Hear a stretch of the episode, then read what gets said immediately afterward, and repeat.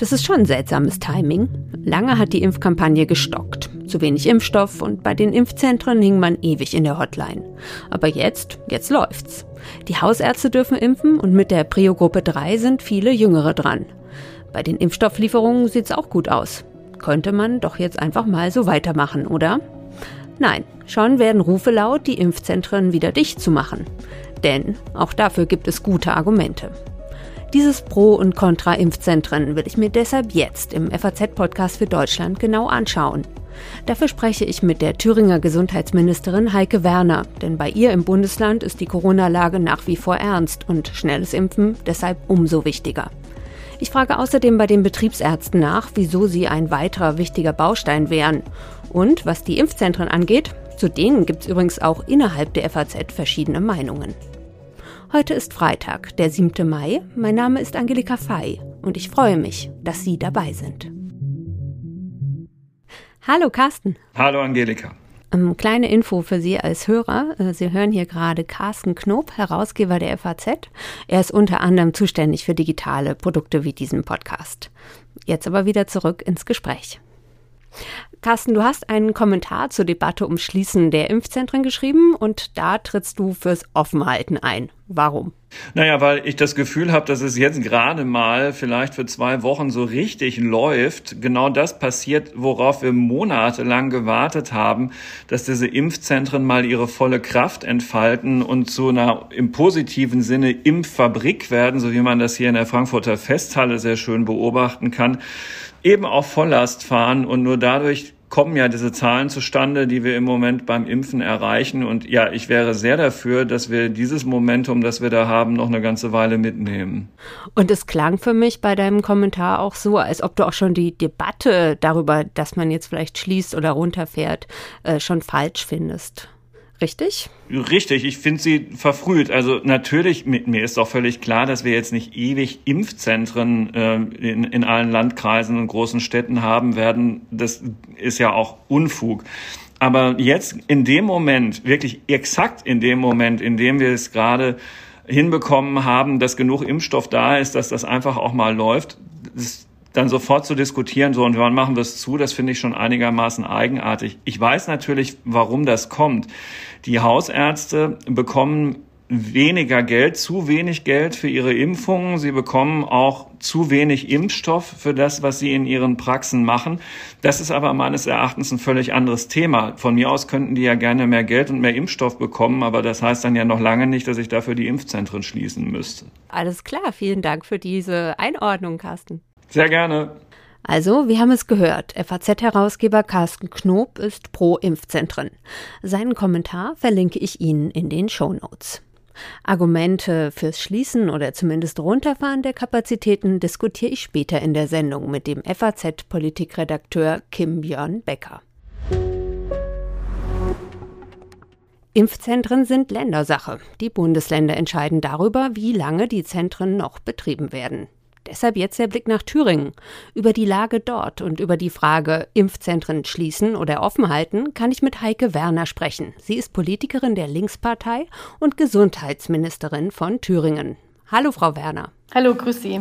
Gerade habe ich noch mal auf der Seite des Robert Koch Instituts nachgeschaut. Ähm, bei der Übersicht über die am stärksten betroffenen Landkreise, da sieht man, auf Platz 1 und 4 liegen Landkreise in Thüringen. Am stärksten betroffen ist der Saale-Orla-Kreis mit einer Inzidenz von 483.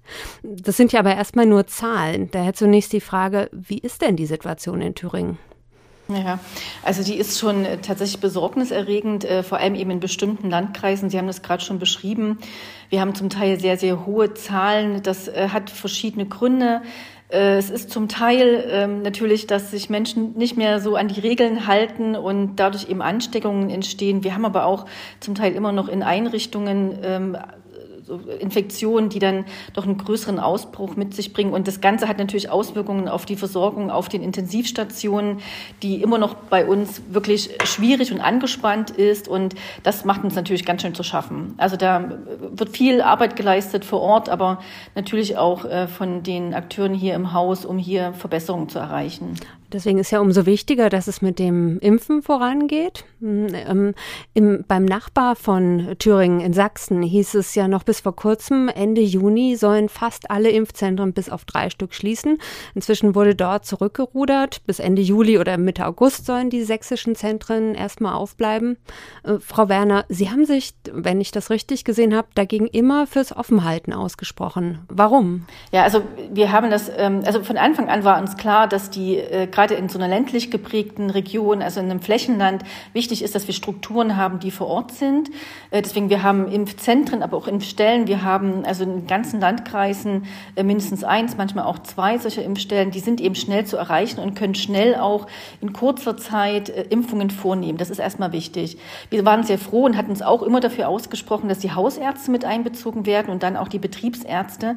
Aber es wird irgendwann so viele Impfmengen geben, also Impfdosen geben, dass das weder die Hausärzte noch die Betriebsärzte alleine bewältigen können, sondern um gerade viele Menschen in kurzer Zeit zu impfen, sind eben die Impfstellen immer noch für uns der richtige Ort. Und nun kommt noch hinzu, dass wir, also auf der einen Seite gibt es Menschen, die haben gar keinen eigenen Hausarzt oder Hausärztin und für die ist die Impfstelle auch der Ort, wo sie lieber hingehen, vielleicht weil es auch anonymisierter ist, äh, weil sie diese Struktur, wie sie dort ähm, wirklich ganz erfolgreich äh, umgesetzt wird, ähm, auch richtig finden. Wir wissen auch, und deswegen haben wir uns, ähm, also wir können ja bis mindestens äh, September die Impfstellen offen halten. Zur Hälfte wird das ja durch den Bund finanziert. Äh, uns war immer klar, dass es unter Umständen auch sein kann, dass wir beispielsweise Trittimpfungen vornehmen müssen. Da wird ja immer noch auf äh, sehr viel diskutiert. Auch dafür bräuchte es dann Impf Impfzentren. Das können die Hausärzte und Hausärzte gar nicht alleine leisten. Und was jetzt noch hinzukommt, ist gerade das Impfen der Kinder und Jugendlichen in den Schulen. Das geht nur über die Struktur. Ähm, also da muss auf jeden Fall die Struktur unserer Impfstellen, Impfzentren und auch der mobilen Teams, die da dazugehören, mit einbezogen werden. Und deswegen äh, sehen wir also noch lange nicht, dass da ähm, geschlossen wird, sondern wir haben da eine Struktur, die sozusagen gemeinsam äh, gut dann die Impfdosen auch äh, die Verimpfung bewältigen kann. Sie haben den ländlichen Raum äh, erwähnt. Letztes Jahr habe ich noch in Brandenburg gewohnt und daher weiß ich, dass es dort zum Beispiel Gegenden gibt, in denen es viel zu wenig Hausärzte gibt. Ist das in Thüringen auch so und ist das dann eben auch ein Problem fürs Impfen? Naja, das ist genau auch einer der Gründe. Wir haben natürlich ähm, äh, auch in, in Thüringen fehlt es an Hausärztinnen und Hausärzten und ist es ganz schwierig, gerade in den ländlichen Regionen äh, Menschen zu gewinnen, dorthin zu gehen. Deswegen sind die Impfstellen ja auch ein wichtiger Ort. Also hinzugehen, Sie meinen äh, nicht die Patienten zu den Ärzten, sondern die Ärzte, dass sie sich überhaupt niederlassen. Genau, dass die Ärzte sich niederlassen, genau so ist es. Also das ist gar nicht so einfach. Da braucht also da hat unsere KV viele Ideen und wird sehr viel geworben und wir haben auch immer noch einen guten Stand, aber der ist eben nicht überall so. Es gibt bei uns auch Gegenden, die unterversorgt sind. Und es gibt auch Haus Hausärzte, die zum Beispiel nicht oder wenig impfen. Das hat sicherlich ganz verschiedene Gründe. Ich glaube, für eine kleine Praxis ist es oft gar nicht so einfach, das zusätzlich noch zu bewältigen. Äh, und insofern sind eben dann die Impfstellen einfach ein sicherer Ort, zu dem alle hingehen, in dem die äh, sozusagen die Abläufe sehr erprobt und routiniert sind und wo eben sich auch viele Menschen dann äh, schnell sozusagen auch impfen lassen können. Ein Argument gegen die Impfzentren lautet ja aber, dass die viel teurer und weniger effizient sind als das Impfen bei den Hausärzten. Was sagen Sie da? Also wir arbeiten, also unsere Strategie in Thüringen ist ja gemeinsam mit der Kassenärztlichen Vereinigung Thüringen, die ja sozusagen auch die niedergelassenen Ärztinnen und Ärzte vertritt. Und wir äh, sehen das überhaupt nicht so. Also beide äh, sehen, mit, also weder das Land noch die KV sieht das so, sondern wir sehen, das ist eine sehr effektive Struktur, die zusätzlich zu denen der Ärztinnen und Ärzte gebraucht wird. Weil, wie gesagt, äh, wir können hier an, äh, also in so einem Impfzentren können wir an einem Tag über 1000 Menschen impfen. Das ist eine Hausarztpraxis ja gar nicht möglich. Und auch in einer kleineren Impfstelle sind es 120 Menschen, die täglich mindestens geimpft werden können. Und zusätzlich gibt es ja noch die mobilen Teams. Und an dem, also das ist auf jeden Fall eine sehr effektive Struktur. Jetzt fragen Sie nach den Kosten. Natürlich kostet das auch etwas, aber das ist es uns an der Stelle wirklich auch wert, weil wir schnell wollen, dass viele Menschen geimpft werden, dass keine Impfdosen liegen bleiben, sondern dass äh, wirklich hier äh, wir schnell zu einer hohen äh, Durchimpfung der, der, der Bevölkerung kommen und dann eben auch die Pandemie sozusagen an dieser Stelle zumindest ihren Schrecken auch nimmt. Argumente fürs Offenhalten der Impfzentren bis zum Herbst haben wir jetzt gehört. Aber auch fürs Schließen oder zumindest für das Runterfahren der Kapazitäten bei den Impfzentren gibt es Gründe. In der Frankfurter Allgemeinen Sonntagszeitung vom letzten Sonntag hat sich zum Beispiel der Vorsitzende vom Gesundheitsausschuss des Bundestags, Erwin Rüdel, von der CDU fürs Schließen ausgesprochen. Sogar schon in wenigen Wochen. Denn die Hausärzte könnten schneller impfen. Die kassenärztlichen Vereinigungen einiger Länder haben sich ähnlich geäußert, zum Beispiel in Hessen oder Niedersachsen. Genauer kann uns das jetzt mein Kollege Kim Björn Becker erläutern. Er ist Politikredakteur bei der FAZ und berichtet vor allem über Gesundheitspolitik und auch er ist pro Schließen. Hallo Kim. Hallo Angelika. Weshalb sollten die Impfzentren deiner Meinung nach runtergefahren oder sogar dicht gemacht werden? Ja, runtergefahren auf jeden Fall, würde ich sagen. Ich glaube, wenn man sich die Zahlen anguckt, dass die Impfzentren ähm, ihre Berechtigung hatten zum Beginn der Impfkampagne, als man noch sehr wenig Impfstoff hatte, als man sehr streng priorisieren musste, als es Teams brauchte, die in die Pflegeheime gingen. Da war das absolut nötig und richtig. Wir sind aber jetzt in der Situation, dass immer mehr Impfstoff zur Verfügung steht und wir haben bundesweit etwa 400 Impfzentren, hinter denen eine relativ große Logistik steht. Man muss Termine mit Wochen im Voraus machen. Und wir haben etwa 45.000 Hausärzte in Deutschland und auch noch ein paar Internisten, die hausärztlich tätig sind. Und ich bin der Ansicht, dass die sehr viel effizienter und schneller impfen könnten und auch ihre Patienten sehr viel besser kennen und die Priorisierung besser vornehmen, solange wir überhaupt noch priorisieren müssen. Aber manche Menschen haben ja gar keinen Hausarzt. Was ist mit denen? Genau, das ist in der Tat ein Problem. Deswegen äh, wäre ich auch dagegen zu sagen, jedes Impfzentrum muss jetzt sofort vom Netz gehen. Für die braucht man natürlich Lösungen. Ähm, und ich denke, dass für die auf jeden Fall die Impfzentren ähm, noch der geeignete Ort wären. Mittelfristig ist es natürlich grundsätzlich nicht gut, wenn Leute keinen Hausarzt haben. Aber ähm, man kennt das. Ich hatte das auch, bin irgendwann auch umgezogen innerhalb Deutschlands, war eines Tages neu in Frankfurt, musste mir auch einen Hausarzt suchen. Das ist natürlich gerade bei jüngeren, sehr mobilen Menschen, die äh, oft die Stadt wechseln oder sogar das Land wechseln wechseln, aus dem Ausland zurückkommen, selten krank sind, ähm, da braucht man das natürlich auch nicht. Ähm, auch die müssen versorgt und geimpft werden. Und klar ist auch, dass nicht jede Hausarztpraxis ähm, gerade jetzt gerne neue Patienten annimmt. Deswegen würde ich sagen, für die braucht man äh, weitere staatliche Strukturen. Aber der Großteil der Menschen, denke ich, äh, wird durch einen Hausarzt ganz gut versorgt. Und äh, fürs Schließen oder zumindest fürs Runterfahren gibt es ja auch wirtschaftliche Argumente, ne? Genau, also wenn man sich mal anguckt, äh, wie groß der Personalaufwand ist, der in den Impfzentren geführt werden muss. Das ist natürlich eine beeindruckende Logistik, die man da auf die Beine gestellt hat. Ich will das gar nicht kleinreden oder irgendwie in Abrede stellen, dass da Unglaubliches geleistet wurde in den letzten Monaten. Aber wenn man diesen Prozess mal, mal durchlaufen hat, ähm, ich habe das als Reporter mal, mal gemacht und habe mal jemanden begleitet, der dort seine Impfung bekommen hat. Das waren unglaublich viele persönliche Kontakte und Unterschriften und Dokumente, die man vorlegen musste. Und ich finde, da haben die, die Hausärzte schon einen Punkt, wenn sie sagen, wir machen das mit den Grippeschutzimpfungen jeden Herbst. Die Sprechstundenhilfe macht das, der Arzt macht äh, natürlich noch eine Aufklärung ähm, und das geht hier innerhalb weniger Minuten. Das ist natürlich bei Corona ein bisschen langwieriger. Man soll die Patienten ja nach dem Impfen noch ein bisschen beobachten für eine Viertelstunde.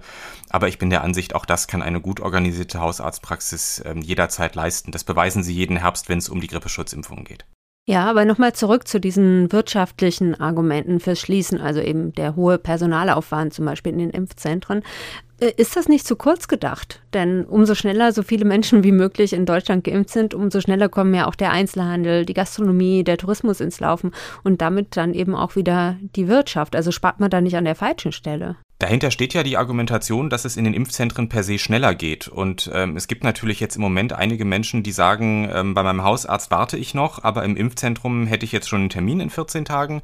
Das ist sicher richtig, aber das hat aus meiner Sicht die Ursache darin, dass eben die Hausärzte nach wie vor ähm, nicht mal die Hälfte der verfügbaren Impfdosen bekommen. Also hätte man die Allokation einfach anders und würde sagen, wir geben nicht den Löwenanteil den Impfzentren, sondern den Hausärzten, dann wäre die Terminvergabe über die Hausärzte deutlich schneller möglich, weil sie mehr zur Verfügung hätten. Und ähm, dann, glaube ich, sieht die ganze Sache anders aus.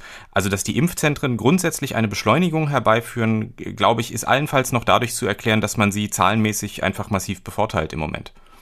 Dann fasse ich mal zusammen, wie ich dich jetzt verstanden habe. Also du bist auf jeden Fall für ein Runterfahren, damit eben die Hausärzte mehr Impfstoff bekommen, aber ganz dicht machen auch nicht, um eben noch eine gewisse Infrastruktur zu haben für Menschen, die eben zum Beispiel keinen Hausarzt haben. Ja, also es geht quasi um Mix. Genau, richtig, so wäre es im Wesentlichen. Und ähm, die Debatte pro und contra Impfzentren, die läuft ja aktuell. Ähm, ist denn ein Schließen oder Runterfahren der Kapazitäten gerade tatsächlich in einem Bundesland geplant? Also es wird ja immer wieder diskutiert, es gibt ja auch immer wieder die Stimmen, du hattest das ja auch eingangs angesprochen, Erwin Rüttel hat sich geäußert, die kassenärztlichen Vereinigungen äußern sich dazu und fordern das. Die haben natürlich auch immer das politische Interesse hinter sich, dass sie sagen, wir sind die Vertreter der Ärzte, wir ähm, können das, wir sollen das machen. Das muss man natürlich da auch mit berücksichtigen, dass das einfach deren, deren Berufspolitik ist. Aber dass es jetzt sehr konkrete Pläne gibt, die Impfzentren massiv runterzufahren oder teilweise einzustellen, habe ich jetzt auch noch aus keinem Bundesland gehört, Stand heute. Also nach meinem Kenntnis Kenntnisstand laufen die erstmal bis auf weiteres noch weiter, so wie bisher. Ja, in Sachsen hatte es das gegeben, aber die sind jetzt auch zurückgerudert. Die wollten erst zum 30.06. dicht machen, aber ist inzwischen auch wieder vom Tisch. Genau, das, solche Vorstöße gibt es ja immer mal wieder. Ähm, da gab es auch ganz früh in Hamburg zum Beispiel mal, mal den Wunsch von der Priorisierung abzuweichen. Ganz, ganz am Anfang, dann hat sich das auch wieder eingefangen. Also das ist, ähm, da gibt es manchmal Vorstöße, die halten dann nicht besonders lange. Und da ist man, glaube ich, einfach jetzt noch nicht, dass es eine Mehrheit gibt dafür, die Zentren ähm, jetzt schon deutlich einzuschränken oder gar vereinzelt zu schließen. Und was glaubst du, woran äh, liegt das? Du hast es ja, hast ja gerade deine Argumente gut vorgetragen. Naja, auch die Menschen, die jetzt pro Impfzentrum grundsätzlich sind, haben natürlich ähm, einen Punkt, wenn sie sagen, die Organisation ist eingespielt, wir schaffen pro Tag so und so viel hundert oder teilweise in großen Zentren gar tausend Impfungen. Ähm, wenn man jetzt ein verantwortlicher Landes- oder Kommunalpolitiker ist, fragt man sich natürlich schon, kann man die Zahl jetzt halten, wenn man an die Hausärzte ist delegiert? Ich würde immer sagen, ja, kann man. Man könnte wahrscheinlich sogar steigern. Aber dass man da den Ball flach hält und eher konservativ ist und sagt, wir, wir lassen das System weiterlaufen, kann ich zumindest verstehen, auch wenn ich es für die falsche, für die falsche Einschätzung halte. Und natürlich gilt da auch so ein bisschen ähm, der, der äh, Grundsatz der Politikwissenschaft. Wenn ähm, eine Ebene mal Kompetenzen an sich gezogen hat, gibt sie sie selten ohne triftigen Grund freiwillig wieder ab. Und die Länder haben jetzt diese Zentren und ähm, das praktisch nur, wenn sich die Umstände ändern, die dann in gleichem Maße abgebaut werden, wie sie aufgebaut werden. Ähm, das läuft ja nicht so kongruent wie damals. Also da glaube ich, äh, haben wir jetzt einen, einen deutlichen Überhang äh, noch in die nächsten Wochen, äh, der uns diese Impfzentren auch am Netz halten wird. Auch wenn man in den Sommer guckt, die äh, Hausärzte sollen ja dann irgendwann ab Juni ähm, mehr Lieferungen an Impfstoff bekommen, dann sieht das Verhältnis auch nochmal anders aus. Aber ich denke schon, dass uns die Impfzentren bis in den Herbst hinein, vielleicht sogar bis zum Jahresende noch erhalten bleiben. Vielleicht nicht alle, aber doch zumindest ein größerer Teil. Du hast gerade die Impfstofflieferungen schon angesprochen. Wie sieht es denn da aus? Wie viel Impfstoff äh, wird geliefert? Wie sieht es da für Mai und die kommenden Monate aus? Ja, also wenn man jetzt mal auf den Impfstoff von BioNTech guckt, das ist ja der, der ähm, inhaltlich in der Sache unumstritten ist, den die meisten Menschen bedenkenlos nehmen würden, der ja auch für die Jüngeren ähm, momentan zugelassen ist, weil es bei AstraZeneca diese Einschränkungen gibt. Und da ist es im Moment, also jetzt Anfang Mai, immer noch so, dass eben der Großteil der Lieferungen an die Impfzentren geht. Also pro Woche sind das etwa äh, so anderthalb Millionen ähm, Dosen äh, BioNTech, der an die Impfzentren geht. Und äh, die Ärzte bekommen jetzt gerade etwa gleich viel. Also es hat sich jetzt so ein bisschen ausbalanciert. Die letzten Wochen hatten die Ärzte noch ein bisschen weniger teilweise. Und ähm, das Ganze wird sich irgendwann ändern, weil noch mehr Impfstoff kommt, und zwar Anfang Juni. Da rechnet das Bundesgesundheitsministerium damit, ähm, dass dann die Impfzentren weiterhin ihre, ihre 1,5 Millionen oder auch 1,6 Millionen Dosen BioNTech bekommen pro Woche. Aber der Anteil für die Ärzte steigt dann auf 3,4 bis 3,7 Millionen. Also das Problem der fehlenden Effizienz in den Impfzentren, das wird auf ganz natürliche Weise etwas besser werden, weil die Ärzte eben mehr bekommen. Aber man führt diese Debatte über die Impfzentren ja auch schon seit einer Weile und ich persönlich hätte es richtig gefunden, schon Anfang Mitte April drüber nachzudenken, ob man da nicht eine Verschiebung der Gewichte vornimmt. Aber wie gesagt, es ist nicht erfolgt. Jetzt leben wir mit dem, was wir haben und es werden ja auch jeden Tag viele Menschen geimpft. Insofern ähm, glaube ich, dass, dass das, was ich für problematisch halte, dass man eben übermäßig an diesen Impfzentren festhält, das Problem löst sich so ein bisschen von alleine in den nächsten Wochen. Ein weiterer Baustein in der deutschen Impfkampagne könnten die Betriebsärzte sein. Deutschlandweit vorgesehen ist der Impfstart durch sie aber erst in einem Monat, also ab dem 7. Juni. Wie das ankommt, darüber kann ich jetzt mit Wolfgang Panther sprechen. Er ist Präsident des Verbands Deutscher Betriebs- und Werksärzte, kurz VDBW. Hallo, Herr Panther. Hallo, Frau Fey. Herr Panther, fühlen sich die Betriebsärzte ausgebremst? Wir haben im Dezember letzten Jahres Herrn Spahn angeschrieben und deutlich gemacht, dass wir bereit sind, die Impfkampagne in den Betrieben zu unterstützen, weil wir lange Erfahrung haben in der Impfung von großen Kollektiven. Das gilt zum Beispiel für die Grippeschutzimpfungen und auch in den Kliniken haben viele Betriebsärzte die Mitarbeiterinnen und Mitarbeiter geimpft. Leider fühlen wir uns in der Tat ausgebremst, dass wir so spät zum Zug kommen. Das hat sicherlich mit dem Mangel an Impfstoff zu tun, aber es gibt auch jetzt noch bürokratische Hemmnisse, die überwunden werden müssen. Ja, denn Sie haben gesagt, Sie haben im Dezember geschrieben. Das ist ja jetzt auch schon ein halbes Jahr her. Hm. Ja. Was sind das für bürokratische Hemmnisse? Wir sind ja keine Vertragsärzte über die kassenärztlichen Vereinigungen. Und die Vertragsärzte können die Beschaffung von Impfstoffen, ganz generell unabhängig auch von Covid-19-Impfstoffen, äh, zulasten der Krankenkassen vornehmen. Das ist für uns nicht vorgesehen. Also wenn eine Grippeschutzimpfung im Betrieb gemacht worden ist, hat entweder der Betrieb den Impfstoff gekauft oder der Betriebsarzt auf eigene Rechnung und musste sich das dann vom Betrieb erstatten lassen. Also die Möglichkeiten, Impfstoffe und was jetzt noch besonders wichtig ist, auch das Zubehör. Unter Zubehör sind die speziellen Spritzen bei Covid-19 gemeint. Das können wir nicht so beziehen, wie das die Vertragsärzte beziehen können. Das ist zum Beispiel eine bürokratische Hürde. Aber da sind Sie gerade in der Klärung, nehme ich an. Das ist in der Klärung, aber es ist nicht ganz so simpel. Wobei, wenn ein Wille ist, gibt es auch einen Weg. Hm. Für welche Menschen könnte denn eine Impfung durch den Betriebsarzt jetzt besonders geeignet sein? Also wir versorgen ja in der Bundesrepublik etwa 30 Millionen abhängig Beschäftigte. Das ist, denke ich, schon eine nennenswerte Zahl. Wir erreichen auch Menschen, die keinen Hausarzt haben. Aus unserer Erfahrung sind in den Belegschaften so etwa 10 bis 15 Prozent der Mannschaften haben keinen Hausarzt. Die erreichen wir auch. Und natürlich erreichen wir zum Beispiel Menschen, die in Filialketten der großen, des großen Einzelhandels arbeiten, die viele Außenkontakte haben. Also wir erreichen dort schon auch Menschen, die einen besonderen Gefährdungsgrad haben. Aber letztlich, glaube ich, muss es ja darum gehen, dass wir insgesamt in der Deutschland möglichst viel impfen, damit möglichst viele Menschen eine Immunität bekommen. Sie haben jetzt gerade den Einzelhandel erwähnt. Es gibt ja jetzt auch schon Modellprojekte bei Rewe und Rossmann, aber zum Beispiel auch bei Volkswagen und Novartis, ähm, die eben jetzt schon früher impfen. Wie läuft das in diesen Betrieben? Das sind Betriebe, die schon bestens vorbereitet sind, die ja auch selbst schon Impfstraßen dann initiiert haben und gemacht haben. Dort läuft das problemlos. Dort wird aber auch keine Abrechnung über die Kassenärztlichen Vereinigung gemacht, sondern Dort liefert der Bund quasi den Impfstoff einschließlich des Zubehörs direkt an diese Firmen oder über eine Zwischenhändler, also über eine entsprechende Apotheke. Ähm, dort sind eben andere Voraussetzungen als eben in kleineren Betrieben. Denn wir können nicht erwarten, dass alle kleineren Betriebe die Kosten für diese Impfungen tragen. Also bei den Großen wird das vielfach von den Unternehmen getragen, Kosten des Personals, Sie brauchen ja auch für die Bürokratie nach der Covid-Impfung schon etwas mehr Personal als bei einer Grippeimpfung. Also grundsätzlich kann man sagen, ein Arzt plus eine Hilfskraft brauchen Sie in jedem Falle. Äh, vielleicht sogar ein bisschen mehr, wenn Sie sehr große Kollektive impfen wollen. Also da ist noch einiges zu tun, aber wir können festhalten, wir hatten gestern eine Veranstaltung mit 1000 Betriebsärzten gehabt, die sich ausschließlich um das, die Praxis der Covid-19-Impfung gedreht hat. Wie kann ich das praktisch machen? Und da haben wir versucht, den Kolleginnen und Kollegen ganz praktische Hinweise für die Umsetzung zu geben.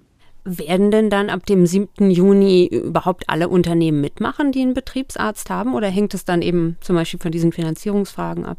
Also ich glaube, dass es viele Unternehmen ein sehr hohes Interesse haben, hier mitzuwirken, auch in Vorleistung zu gehen, zu sagen, wir übernehmen zum Beispiel die Kosten für den Arzt, weil wir keinen eigenen Arzt haben, sondern einen überbetrieblichen Dienst.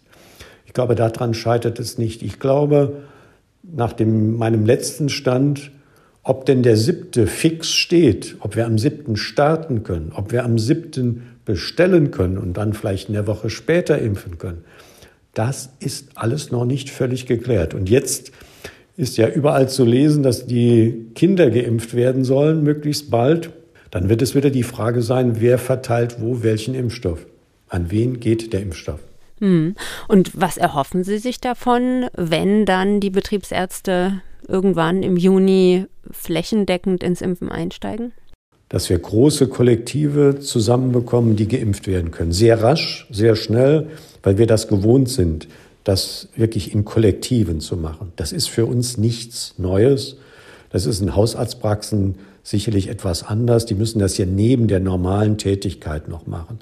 Wir würden sicherlich diese Impfungen priorisieren und dafür sorgen, dass andere Vorsorgen halt zu einem späteren Zeitpunkt nachgeholt werden. Das ist geübte und gelebte Praxis bei Vorsorgen, auch in der allgemein in der Medizin. Immer mehr Optionen tun sich auf. Im Juni steigen nach den Hausärzten auch noch die Betriebsärzte ins Impfen ein. Eine Zulassung des BioNTech-Impfstoffs für Jugendliche ab zwölf Jahren ist in Aussicht. Die Liefermengen sehen auch gut aus, hat uns mein Kollege Kim Björn Becker nochmal bestätigt. Und ob die Impfzentren jetzt runtergefahren oder offen gelassen werden sollten, das hängt sicher auch von regionalen Unterschieden ab. Wir haben von Heike Werner, der Thüringer Gesundheitsministerin, gehört, im ländlichen Raum gibt es dort gar nicht genug Hausärzte fürs Impfen.